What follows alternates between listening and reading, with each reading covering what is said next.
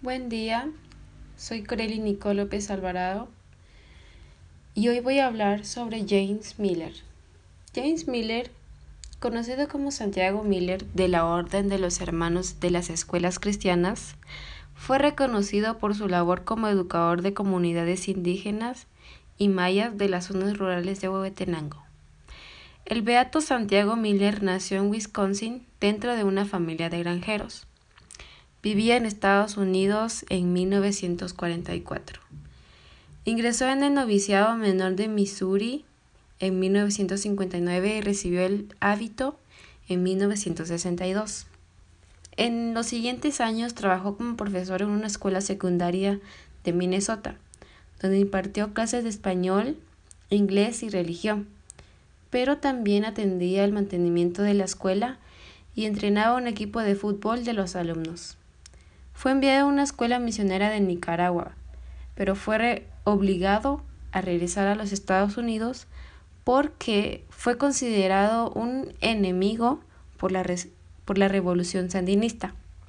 Llegó a Huetenango, Guatemala, en enero de 1981, donde se dedicó a educar a la población de las zonas rurales. El beato Santiago Miller Falleció a los 37 años en la tarde del 13 de febrero de 1982, un año después de haber llegado a Etenango.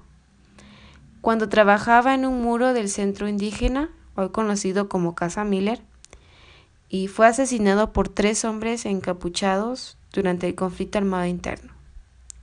El Papa Francisco decretó en noviembre del año 2018 la beatificación del hermano Santiago Miller que murió mártir en Huehuetenango, Guatemala.